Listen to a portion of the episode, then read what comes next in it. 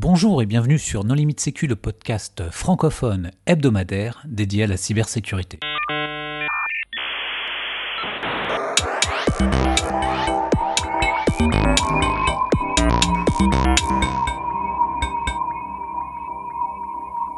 Alors avant de commencer, je souhaiterais vous indiquer que nous allons faire gagner une place pour participer à l'événement SIGSEG V2 qui est organisé par l'association RTFM et qui se déroulera samedi prochain, donc le 30 novembre. la première personne à utiliser le hashtag NLSRTFM sur Twitter remportera la place. Alors aujourd'hui, nous allons parler d'une messagerie mobile euh, qui s'appelle Allvid avec euh, deux invités. Mathieu Fignas, bonjour Mathieu. Bonjour. Et Thomas Bénière. Bonjour Thomas. Bonjour. Pour discuter avec eux, les contributeurs non limite sécu sont Hervé Schauer. Bonjour. Vladimir Collat. Bonjour. Et moi-même, Johan Uloa. Alors en préambule, Mathieu, est-ce que tu voudrais bien te présenter? Donc euh, Mathieu Fignaz, ben, j'ai fait une thèse en cryptographie, euh, c'était déjà entre 2000 et 2004. Et j'ai ensuite fait un postdoc à l'EPFL où j'ai rencontré Thomas. Et depuis 15 ans, on s'est pas quitté, on a travaillé ensemble. Euh, cinq années à travailler à faire du conseil chez Crypto Expert, société de conseil à Paris. Et c'est là qu'est né le Dolvid, euh, messagerie sécurisée dont on va parler ce soir. Thomas? Donc bonsoir, moi c'est Thomas Beignère, j'ai donc fait un doctorat à l'EPFL que j'ai terminé en 2008. Euh, ensuite de quoi j'ai passé un an en Belgique où j'étais consultant en cryptologie euh, avant de rejoindre Pascal Pallier chez Crypto Expert en 2010 où Mathieu m'a évidemment rejoint. voilà. Alors pourquoi vous avez décidé de créer une nouvelle messagerie sécurisée? Alors, ben, je, vais, je me lance. Euh, en fait, quand on était chez Crypto Expert, on voyait arriver les, euh, les néo-messageries, comme je les appelais, WhatsApp, Signal, Telegram, et puis toutes les autres, parce qu'il y, en a, y en a déjà un certain nombre. Et, euh, et on trouvait que l'idée était, était, extrêmement intéressante. Donc, le concept de chiffrement de bout en bout était juste génial. Euh, et après, quand on a gratté un petit peu pour regarder comment ça se, comment c'était architecturé, on n'était pas nécessairement convaincu par tous les choix qui avaient été faits. Et, euh, à cette époque-là, euh, essentiellement par jeu, on s'est dit avec toute la prétention qui pouvait être la nôtre, bah nous, euh, puisqu'on est cryptologue, on doit être capable d'architecturer quelque chose de, de, super bien très très rapidement. Ça, c'était il y a un peu plus de cinq ans.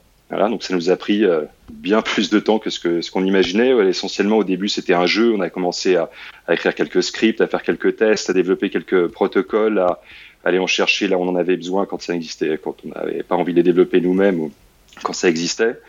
Euh, et petit à petit, on a commencé à construire quelque chose qui nous convainquait de plus en plus, euh, qui, euh, ressemblait vraiment à, ce qu'on voulait faire dès le départ. Donc, le, fondamentalement, l'idée, c'était pour nous euh, d'avoir un modèle de sécurité complètement différent de, ce qui avait été développé par Signal, puisque c'est les, premiers euh, si je ne m'abuse, à avoir, euh, vraiment développé une messagerie de cette nature-là. Donc Mathieu, je ne sais pas si tu veux rajouter quelque chose. Bah, L'idée, euh, c'est que dans toutes ces messageries, on a un serveur central, un annuaire central, qui sert à faire de la distribution de clés. Et cet annuaire, il joue un rôle central dans la sécurité, et nous, c'est quelque chose qu'on voulait éviter. Donc vraiment, on est parti de l'idée de dire, en cryptographie, qu'est-ce qu'on pourrait faire de mieux en termes de messagerie, qu'est-ce qu'on pourrait avoir comme maximum de propriétés de sécurité? Et c'était ça le jeu au départ, c'était de dire est-ce qu'on peut avoir de l'anonymat, est-ce qu'on peut avoir euh, confidentialité, euh, intégrité des données, authentification, voilà des choses standards, et aller le plus loin possible là-dedans. Tout en restant utilisable par quelqu'un de normal, ne pas avoir besoin d'avoir fait une thèse en cryptographie pour utiliser, les, protocoles. Donc c'était vraiment ça l'idée. Euh, et donc vraiment le facteur différenciant par rapport aux autres, c'est de dire qu'on est dans un modèle de sécurité où on ne fait confiance à personne, à part les utilisateurs d'Olvid. Donc on pourra rentrer un peu plus dans les détails après si vous voulez. Mais, euh, mais c'est vraiment ça, c'est-à-dire que je me fais confiance à moi-même, je fais confiance aux personnes avec qui je parle, et tout le reste, tout le monde extérieur, je considère qu'il est hostile, et je veux quand même pouvoir être capable de prouver que la sécurité de mes échanges est garantie. Tu dois quand même pouvoir faire confiance à ton interlocuteur et avoir une preuve autre que par la, messagerie que c'est bien ton interlocuteur et que c'est bien lui. Exactement. Donc si, euh, on veut euh, rentrer euh, un peu dans, dans, ce que permet de faire la cryptographie, donc la cryptographie avec les publics, ça a été inventé dans les années 70, et c'était une révolution parce que ça permettait de créer un canal confidentiel à partir de canaux qui ne sont pas confidentiels au départ. Mais le point de départ pour faire marcher la cryptographie avec les publics, c'est d'avoir un canal authentique. C'est d'avoir une façon de garantir que la clé publique qu'on reçoit, elle est bien authentique, elle n'a pas été modifiée. Et donc c'est ça que permet la cryptographie avec les publics. On part d'un canal authentique et on construit un canal confidentiel avec ça. Et c'est la même idée dans Elvid. Donc la première chose, c'est de partir d'un canal authentique. Donc par exemple une discussion euh, face à face avec quelqu'un ou un appel téléphonique où on est à peu près sûr de reconnaître la voix de quelqu'un. Quelque chose de cette nature où on a une garantie sur l'identité de la personne avec qui on parle. Et en partant de ce canal authentique, la cryptographie avec les publics et les protocoles qu'on a mis en œuvre dans Elvid par exemple aussi, nous permettent de construire un canal vraiment sécurisé avec du chiffrement de bout en bout et ainsi de suite. On ne peut pas partir de rien pour faire un canal sécurisé. On est obligé d'avoir un élément d'authenticité quelque part. Donc si on prend l'exemple d'une messagerie comme WhatsApp, l'élément d'authenticité, c'est fourni par l'annuaire central géré par WhatsApp. Donc à un moment, on va se connecter à un annuaire central de WhatsApp auquel on a décidé de faire confiance quand on utilise WhatsApp. Et cet annuaire, on va lui dire Bonjour, est-ce que vous pouvez m'envoyer la, clé publique de tel numéro de téléphone, 06 quelque chose? L'annuaire va nous répondre avec une réponse qu'on espère être authentique, qui est vraiment la clé publique associée à ce numéro. Et cette clé qui pour nous est authentique, on décide d'y faire confiance et d'envoyer un message pour cette clé. Alors on se rend bien compte de, dans ce modèle qu'on est obligé de faire confiance au serveur de WhatsApp pour qu'il nous envoie la bonne clé. Dans Olvid, on essaye de faire juste confiance aux interlocuteurs sans avoir à passer par un tiers de confiance comme c'est le cas dans WhatsApp. Ça veut dire que ça fonctionne en peer-to-peer ou vous avez quand même euh, Mais déjà, vous utilisez le, numéro de téléphone comme euh, WhatsApp, Telegram ou Signal, on est d'accord? Alors pas du tout. Ah. Dans Olvid, ah ben dans on ne collecte dans, le, dans Olvid, on ne collecte aucune donnée personnelle. Donc l'idée, c'est que on aurait bien aimé faire sans serveur, faire quelque chose complètement décentralisé, mais en termes de performance, de qualité de service, on n'était pas sûr d'arriver aux, performances qu'on voulait.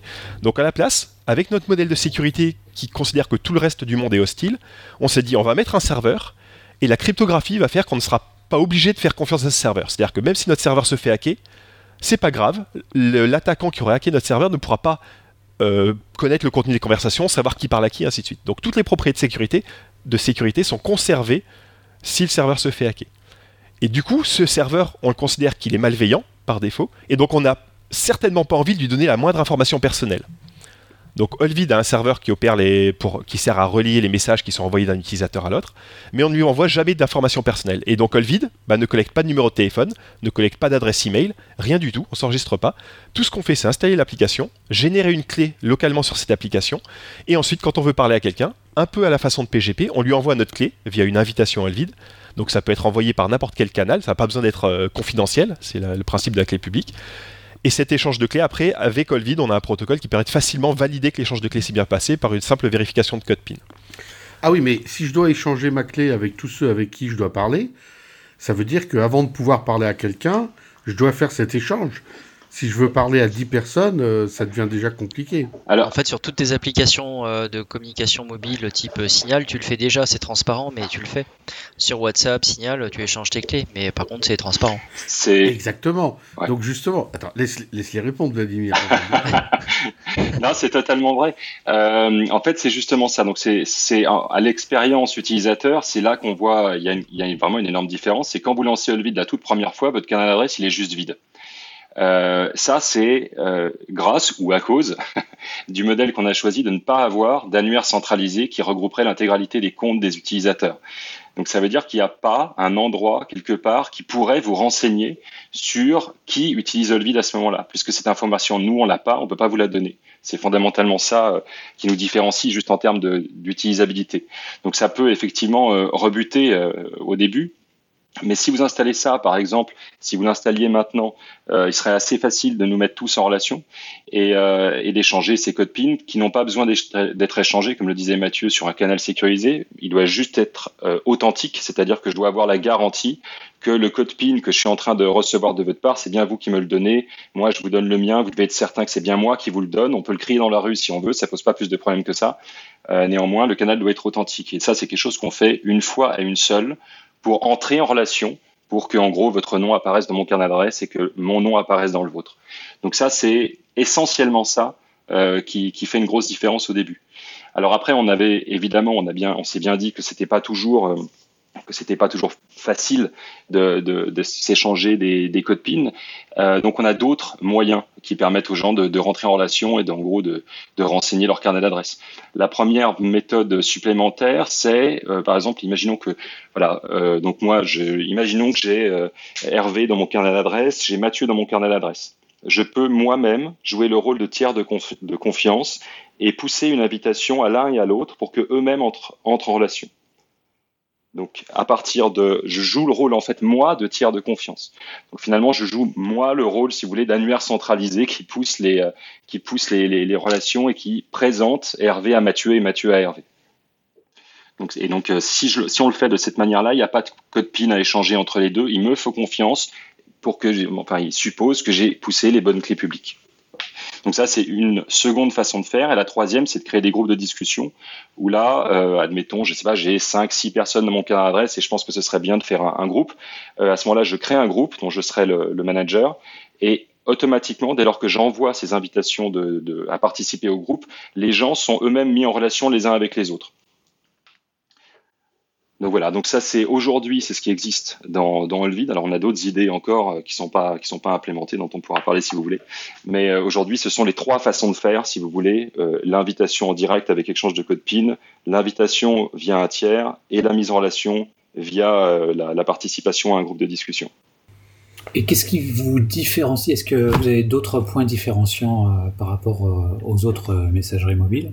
Fondamentalement, non. C'est-à-dire que notre objectif au départ, c'était de, réussir en dehors de ces aspects de, mise en relation.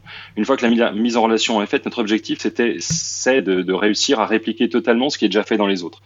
Euh, C'est-à-dire qu'on a, on a envie d'avoir une interface qui est aussi euh, simple à utiliser euh, que WhatsApp ou Signal, pour ceux qui préfèrent. On peut échanger des pièces jointes de toute nature, de toute taille. Aujourd'hui, on peut pas encore faire de voix sur IP, mais il n'y a aucune difficulté majeure à intégrer ça dans, dans notre framework. Vraiment, ce qui nous distingue fondamentalement, c'est comment est-ce que vous réussissez à créer ce canal sécurisé entre vous et votre correspondant? Comment est-ce qu'on arrive à ce stade où vous avez un ce que nous on appelle ça un canal sécurisé, mais enfin un canal de chiffre, chiffré de bout en bout avec euh, toutes les propriétés euh, euh qu'avait qu'avait apporté Signal euh, avec du, du, du, du self ratchet, du full ratchet, de la forward secrecy, toutes les toutes les propriétés intéressantes qu'on qu trouve dans ces messageries là. Donc vraiment, ce qui nous différencie, c'est essentiellement comment est-ce qu'on arrive à ce stade où on est sûr d'avoir toutes les propriétés qu'on veut avoir et qui finalement réplique dans le cadre d'une messagerie exactement le même genre de sécurité qu'on a dans une discussion à huis clos. Donc c'est essentiellement ça. Et euh, une fois que ce canal est créé, fondamentalement, il n'y a pas, pas énormément de différence.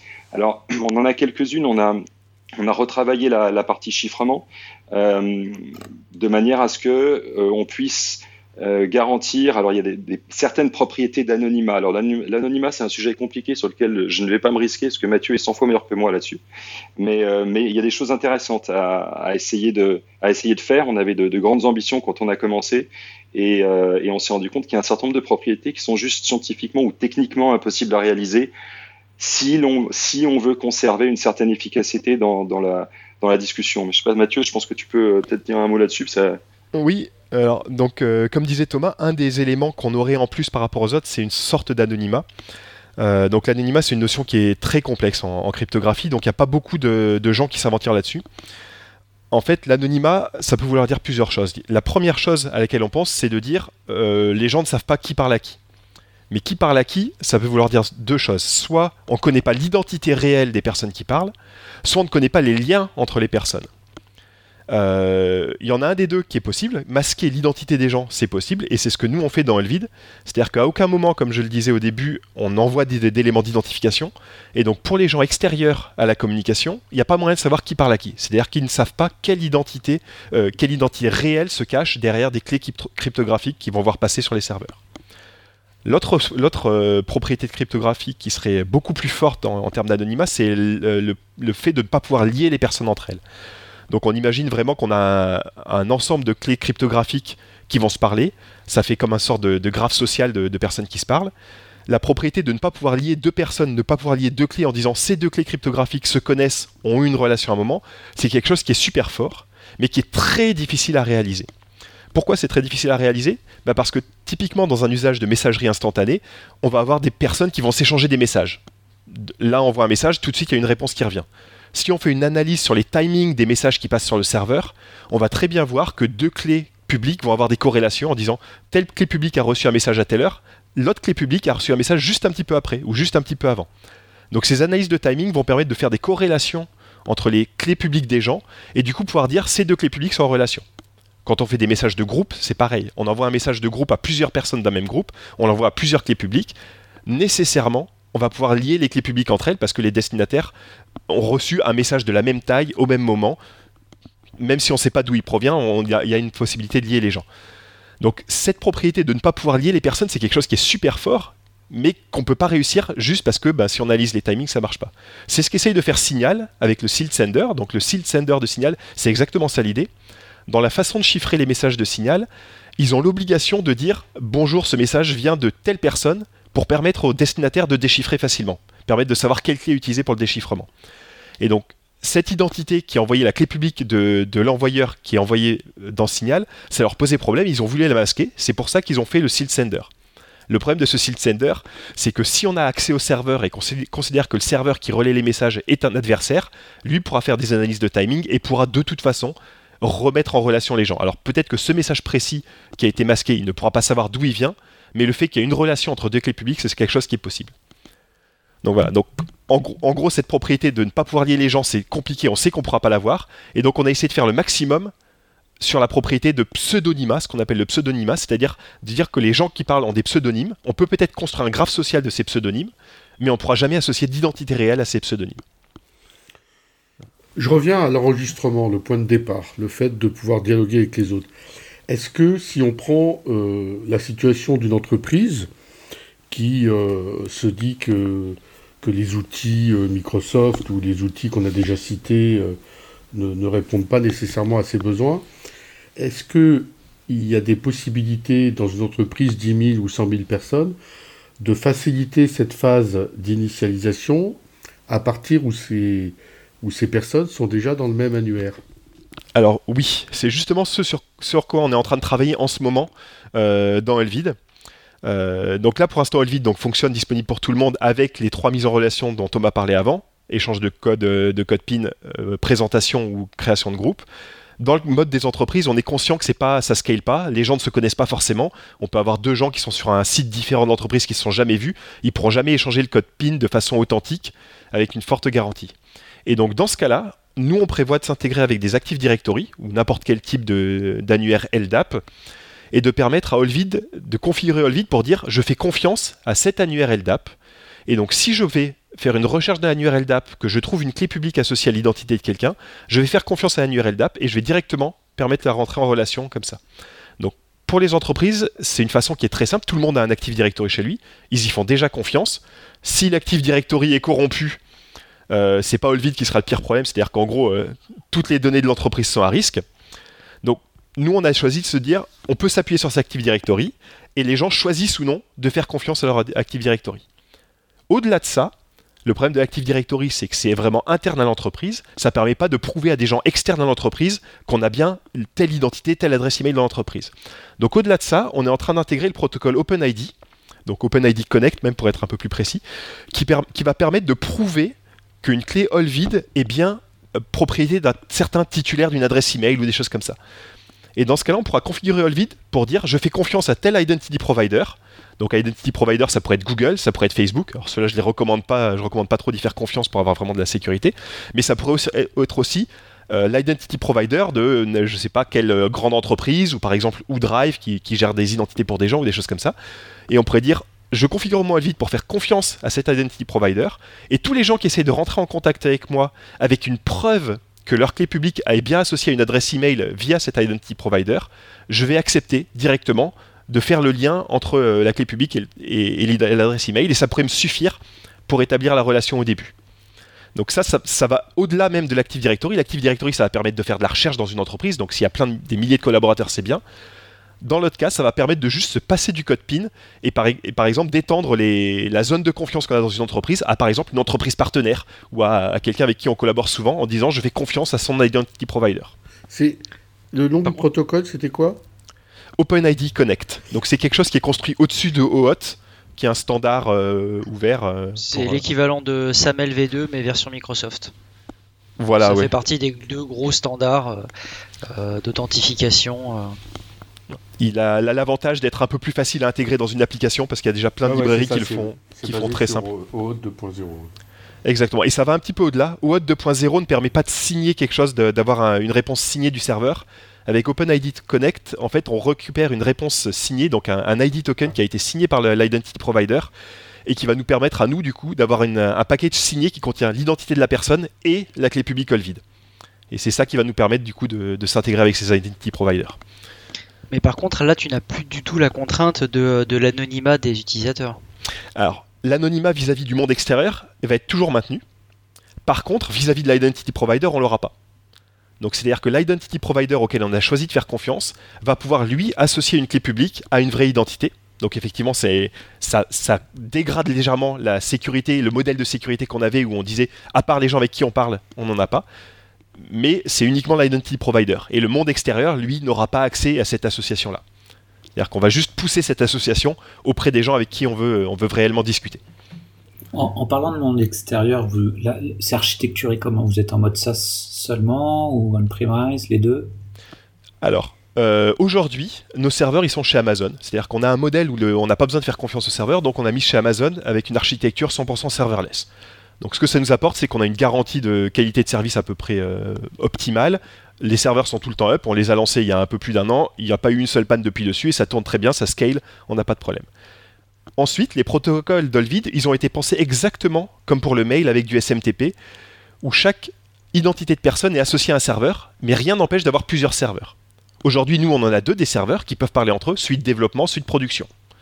Mais on pourrait très bien imaginer une entreprise qui décide de faire son, serveur on-premise, ou une université, un groupe de chercheurs qui déciderait d'avoir leur propre serveur, sur lequel ils installent leur compte Olvid, et ils vont chercher les messages sur serveur. Exactement comme sur du mail. Et quand on envoie un message à quelqu'un, tout ce qu'il faut, c'est aller le poser sur son serveur à lui, et ensuite lui va les récupérer. Donc vraiment l'idée c'est, nous on a un serveur qu'on utilise aujourd'hui, euh, qui fonctionne très bien. Il faut qu'on développe le code pour tourner dans une, architecture haute que du serverless chez Amazon, parce que les, les gens c'est pas forcément ça qu'ils auront envie d'avoir s'ils veulent faire du on-premise. Mais le code du serveur en lui-même est assez compact, le serveur fait très peu de choses, c'est vraiment juste un passe-plat. Donc ça sera assez facile de le porter sur un, serveur qui tourne dans n'importe quel Docker pour, euh, euh, pour un autre emplacement. Alors juste, on, discutait d'architecture et on, faisait le, le parallèle avec SMTP. Donc il y a quand même une, différence, c'est que bon, il y a un, certain temps qui est passé depuis euh, depuis l'élaboration du protocole SMTP. Donc nous, quand on envoie un message à quelqu'un, euh, dans son identité, on sait quel est son serveur à lui et on envoie le message directement au serveur. Donc il y a pas, y a, le message ne transite pas de serveur en serveur comme ça peut être le cas dans le mail par exemple. Avec vos systèmes, euh, on peut pas, ou peut-être on peut, recevoir, euh, recevoir ces messages sur plusieurs périphériques. Parce que bon, c'est quand même. euh, on peut dire tout ce qu'on veut sur Telegram. C'est un des intérêts de Telegram, par exemple. Donc, euh, est-ce que vous. c'est possible Alors, d'avoir ces conversations sur plusieurs périphériques avec les, les échanges de clés là? Alors aujourd'hui, non. Euh, C'est-à-dire que bah, c'est évidemment quelque chose qu'on qu'on prévoit de- depuis un certain temps. Donc, pour, euh, pour dire les choses clairement, les protocoles qu'on a intégrés qui tournent déjà sur le téléphone, ils sont prévus pour ça. Euh, après, il y a un certain nombre de choses qui ne sont euh, pas bien testées, pas complètement terminées de ce point de vue-là, mais c'est clairement quelque chose qu'on a dans la roadmap. Donc, on devrait être capable de sortir une version desktop sous Mac et sous, Windows, probablement sous Linux aussi d'ailleurs, disons au milieu de l'année prochaine. Et là, euh, vous aurez l'expérience que vous attendez euh, de, ce genre de, messagerie, euh, où vous pourrez commencer une discussion sur votre téléphone et la continuer sur, sur votre desktop. Voilà, donc si c'est prévu, il n'y a pas de. Donc il y a une difficulté quand même dans notre situation, c'est que contrairement à bah, Telegram que, que vous citiez tout à l'heure, il n'y a pas quelque part un, serveur qui est un auquel on puisse faire confiance et qui serait une sorte de point de ralliement. Qui permettrait en gros de, savoir euh, où en est la conversation euh, de manière extrêmement claire. Donc c'est donc il y a plus d'algorithmes distribués, il y a plus de protocoles euh, un peu complexes à mettre en œuvre pour obtenir la qualité de service qu'on veut avoir, mais c'est pas du tout impossible et, euh, c'est des choses qu'on bah, certains éléments sont déjà designés et fonctionnent quoi. Donc euh, voilà, milieu d'année prochaine, euh, ça tournera sur votre desktop aussi. Un, petit point sur le, multi-device que je veux rajouter.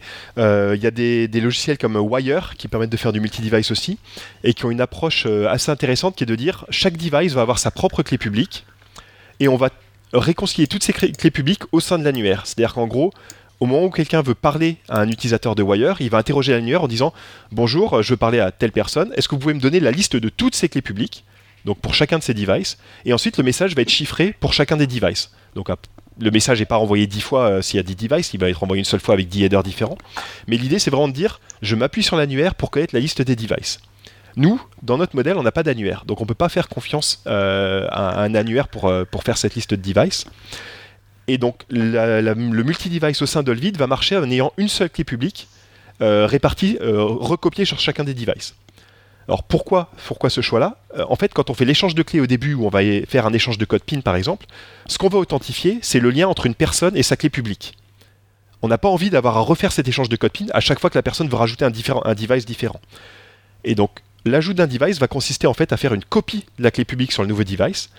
Et ensuite, tous les protocoles sont faits pour que quand on envoie un message en fait à une clé publique, on l'envoie en fait à une clé publique et toute une série de devices de cette clé publique. Et donc, on a un système de device discovery pour connaître tous les devices d'une personne, mais qui se fait pareil de façon, euh, sécurisée pour qu'on ait vraiment la garantie de tous les devices. On l'envoie à chacun de ceux-là et, euh, le message arrive chez tout le monde.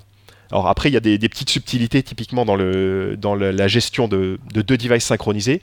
Euh, quand on a par exemple une invitation qu'on reçoit de quelqu'un, qu'est-ce qui se passe si jamais on accepte l'invitation sur un device, on la refuse sur l'autre? Il y, a des, problèmes de réconciliation à faire justement comme ça. Donc tous les protocoles sont prévus pour gérer ça. Par contre, le fait qu'on ait des, protocoles qui sont asynchrones, qui tournent sur plusieurs devices, ça fait que c'est un petit peu compliqué. C'est quelque chose qu'on va finaliser, comme le disait Thomas, euh, quand on va sortir la version desktop, parce que c'est quelque chose qui est indispensable pour pouvoir se vendre en entreprise, d'avoir cette version desktop. Et le multi-device devrait tourner sans problème là-dessus. On, y a pensé, malheureusement, on l'a pas encore aujourd'hui. Et, du coup, on peut pas avoir Olvid sur deux téléphones différents aujourd'hui, ou alors sinon c'est deux identités différentes, c'est pas très, pas très pratique à gérer. Et si c'est la même clé euh, publique, j'imagine que c'est la même clé privée également. Alors comment Exactement. pour, euh, pour euh, justement synchroniser ou copier la clé privée d'une machine à l'autre? Alors, la clé privée, euh, c'est quelque chose qui est euh, stocké en base de données. Alors, elle est stockée euh, sécurisée dans une base de données chiffrée, mais c'est quelque chose qu'on a besoin d'utiliser régulièrement. En fait, à chaque fois qu'on va s'authentifier auprès du serveur, à chaque fois qu'on veut créer un groupe, il y a des signatures à faire. Donc, la clé, la clé privée, qui est une autre clé long terme, elle resserre régulièrement. C'est quelque chose qui sert régulièrement. Et en fait, on a mis au point un protocole spécifique qui va dire, en gros, je bah, je crée un nouveau, j'installe un nouveau device sur lequel j'ai créé une identité temporaire qui va juste me servir à faire le transfert de la clé privée de l'ancien device vers le nouveau. Donc j'installe une identité, vide sur un nouveau device, je crée une identité éphémère avec laquelle je vais faire un canal sécurisé avec l'ancien device, vraiment le même canal sécurisé au vide qu'avant. Une fois que j'ai la garantie, alors c'est facile quand on a les deux devices dans les mains de juste faire l'échange de code PIN ou quelque chose de similaire. Une fois qu'on a garanti que l'échange de clés et le canal est bien créé, on peut transférer la clé secrète dessus.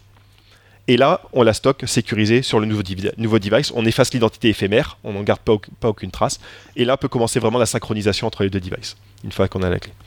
Donc c'est vraiment l'idée, on a à nouveau un protocole. Alors c'est quelque chose qui est assez simple, hein. quand on maîtrise les deux bouts du canal, euh, qu'on a les deux devices dans les mains, c'est assez facile à faire.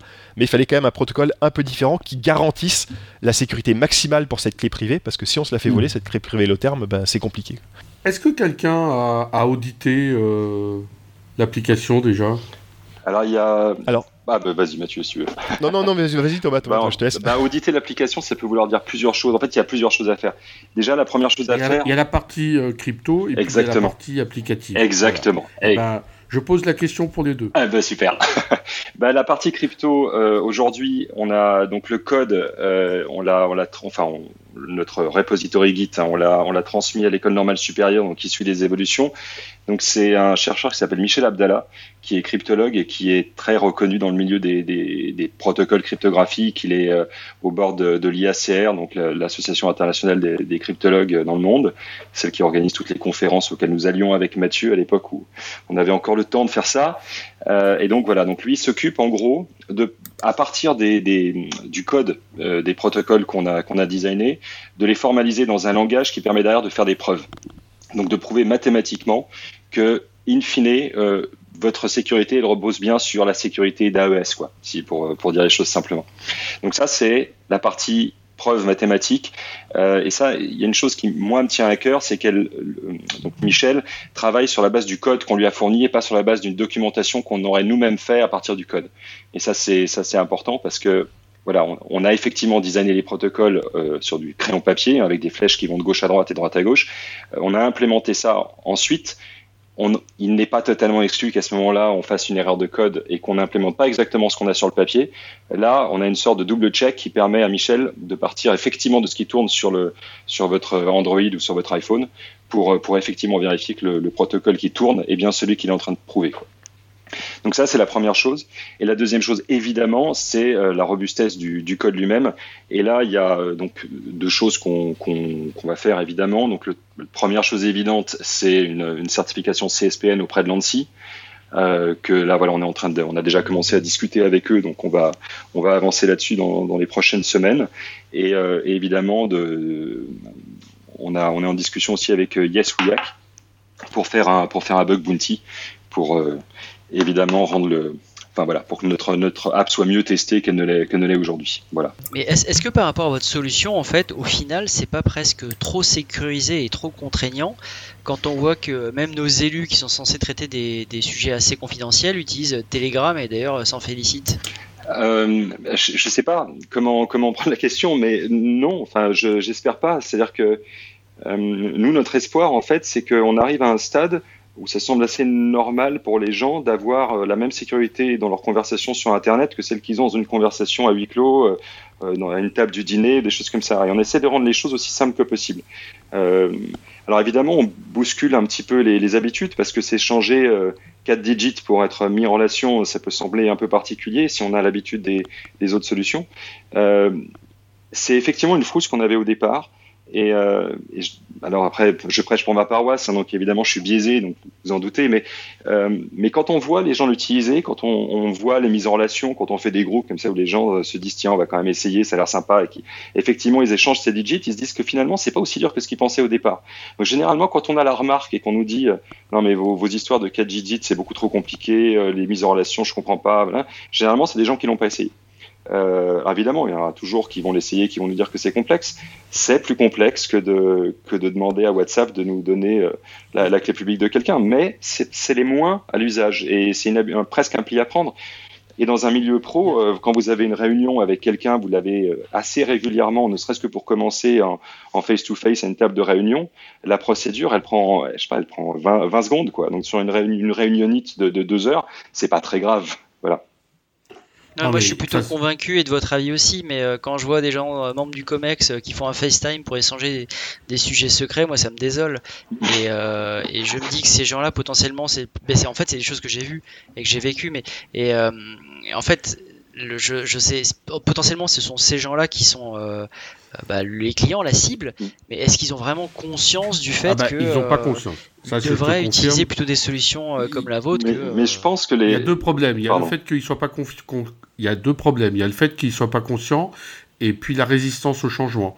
L'exemple des politiques que tu as pris, c'est un très bon exemple de résistance au changement. Eh oui. euh, il y a des, une communauté qui était habituée à utiliser Telegram, il y a une autre communauté du, euh, du côté du Premier ministre qui était habitué à utiliser WhatsApp, et ces gens-là continuent sur la messagerie qu'ils utilisaient avant euh, d'être au pouvoir. Donc le fait de changer les habitudes d'un COMEX, il faut qu'il réalise qu'il est en train de faire des bêtises, et il faut, pour qu'il le réalise, qu'il soit touché en plein cœur, donc qui, qui est la catastrophe. Donc cette résistance au changement, elle est évidente. Mais peut-être la réponse, c'est qui sont les premiers utilisateurs. C'est-à-dire que, est-ce que les, les, groupes qui sont dans une concurrence internationale exacerbée, ou même les, les PME, est-ce que euh, les gens qui traitent de sujets vraiment sensibles, comme la défense par exemple, qui, qui sont les tout premiers utilisateurs d'une toute nouvelle euh, messagerie comme la vôtre? Alors nous, euh, qu'on a vu, pour l'instant, le marché qu'on vit, c'est plutôt les grandes entreprises. Donc nous, ce qu'on a, les gens qu'on a vus, c'est des RSSI dans des grands groupes. Les problématiques de sécurité, ils les comprennent bien. Donc, euh, comme vous disiez, les COMEX qui parlent sur FirstLine, des trucs comme ça, ça, c'est des choses qu'ils voient. Et effectivement, eux ont du mal à, imposer des solutions vraiment sécurisées. Il y a plusieurs contraintes à ça. c'est aussi le, cas dans le gouvernement qu'est-ce qu'on a comme alternative à proposer en fait Si on regarde le cas du gouvernement, euh, est-ce que l'ANSI a par exemple des solutions à proposer Si on regarde la liste des solutions certifiées, Chap, hein alors maintenant il y a Chap, mais qui ne marche que pour des gens qui ont une adresse en gouv.fr. Imaginons que maintenant euh, le Premier ministre veuille parler à quelqu'un qui ne qui travaille pas pour le gouvernement, ah, eh ben Chap c'est pas possible. Donc là, on a un système qui est fermé, et c'est pour ça que forcément, en ces cas-là, bah, il va retourner sur un Telegram ou un, WhatsApp. Dans l'entreprise, on a un peu le même problème aussi. C'est-à-dire que le RSSI qui va essayer d'imposer une solution sécurisée à son PDG ou aux gens du COMEX va avoir la contrainte qu'il faut que cette solution soit ouverte sur l'extérieur pour que la femme du PDG puisse l'utiliser. Et par exemple, ou ses enfants, ou tout ça. Et il faut que ça tourne aussi sur le dernier, euh, dernier téléphone, le dernier iPhone que le PDG s'est acheté, et tout beau, tout doré.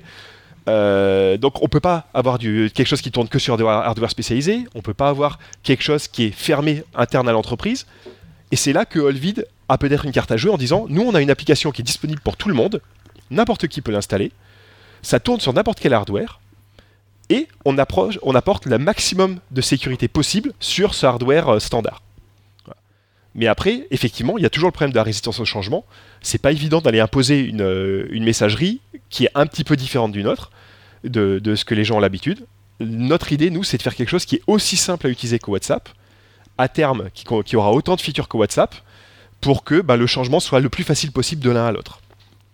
Après, effectivement, euh, c'est dur d'aller concurrencer une app directement qui a déjà 1,5 milliard d'utilisateurs.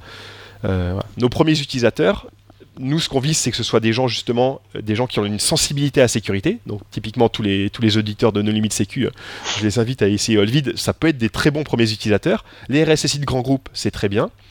Nous, on a discuté avec le, le, Césin, qui est le, club des RSSI, un club de RSSI qui pourrait être intéressé pour, euh, utiliser Olvid, qui, l'ont déjà essayé. Voilà. C'est par là qu'on essaye de rentrer, les gens qui arrivent à comprendre vraiment la différence. Est-ce qu'ils arriveront à l'imposer aux entreprises? C'est notre pari, c'est ce à quoi on croit. Et euh, avec un peu de chance, euh, Olvid sera dans les, dans les mains de tous les, tous les PDG du CAC 40 dans pas longtemps. Ça me semble être une excellente conclusion, mais euh, peut-être que vous souhaiteriez conclure différemment bah, le... Il y a un, élément qui est, qui est important, c'est que nous aujourd'hui on a, on a des frais parce qu'on opère des serveurs, des choses comme ça. Notre espoir c'est de pouvoir garder Olvid gratuit, disponible gratuitement pour le grand public. on n'a pas de garantie qu'on puisse, qu'on puisse toujours faire ça si on arrive à atteindre nos objectifs de vente justement sur les grands groupes, effectivement, on gardera ça. Et, c'est là un choix qui, va être à faire. Est-ce qu'on arrive, est-ce qu'on est garde Olvid gratuit pour le grand public et uniquement certaines features payantes pour les grandes entreprises, typiquement intégration Active Directory, euh, Identity Provider, ainsi de suite, dont on parlait tout à l'heure? Ou est-ce que bah, on est obligé de faire une application qui est payante, ce ce qui sera moins bien pour le grand public parce qu'on est persuadé qu'il y, a aussi un besoin de sécurité pour, les individus qui ne sont pas en entreprise, la, protection des données personnelles aussi au niveau de l'individu. Là, vous cherchez des clients. Est-ce que, est que vous cherchez d'autres choses euh, Des contributeurs euh, de l'investissement, que sais-je Les deux. on cherche évidemment de l'investissement, euh, pas n'importe lequel, donc on est un petit peu regardant quand même, surtout quand on fait ce genre de, choses-là. On cherche aussi des développeurs, si jamais euh, voilà, on a besoin de, développeurs euh, qui ont envie de, se lancer dans une aventure l'aventure qui est la nôtre. Euh, donc voilà. Donc si jamais vous êtes développeur, que vous avez des compétences euh, en dev en particulier, euh, Mathieu parlait d'OpenID, ou bien ça peut être du, développement Windows aussi, des choses comme ça, ben, on serait ravi de ravi de recevoir vos CV, discuter avec vous. Voilà. Donc l'appel est lancé. Alors pour télécharger l'application, chacun peut aller dans son magasin habituel. Exactement. On est sur Google Play et sur l'App Store. Pour l'instant, euh, malheureusement, je sais que ça ne va pas faire plaisir à tout le monde. On s'appuie encore sur les notifications push de Google et de Apple pour distribuer les messages. On n'a pas encore, euh, typiquement sur Android, de, notifications push alternatives. C'est quelque chose qu'on a dans la roadmap aussi parce qu'on sait que tout le monde n'aime pas passer par Google Play pour télécharger les applications. Aujourd'hui, c'est pour nous ce qui est le plus simple. Sur les, gens qu'on vise dans les grands groupes, a priori, ça posera pas de problème. C'est vrai que les experts de sécurité aiment bien avoir des téléphones avec des, versions Android la vraie version open source sans les API Google dessus. Euh, ça tourne pas encore très bien là-dessus euh, aujourd'hui, mais c'est quelque chose qu'on va intégrer. Et, sur le côté euh, contributeur, notre espoir, nous, c'est de pouvoir avoir Olvid open source un jour. c'est pas encore le cas parce qu'on n'a pas vraiment la bande passante pour recevoir des, des, des, pull requests et des choses comme ça aujourd'hui. Mais à terme, ça devrait devenir open source, aussi bien le client que le serveur. dès qu'on a les ressources pour faire ça. Bon, eh bien Mathieu, Thomas, merci beaucoup d'avoir accepté notre invitation. Merci à vous. Bah, merci beaucoup pour cette invitation.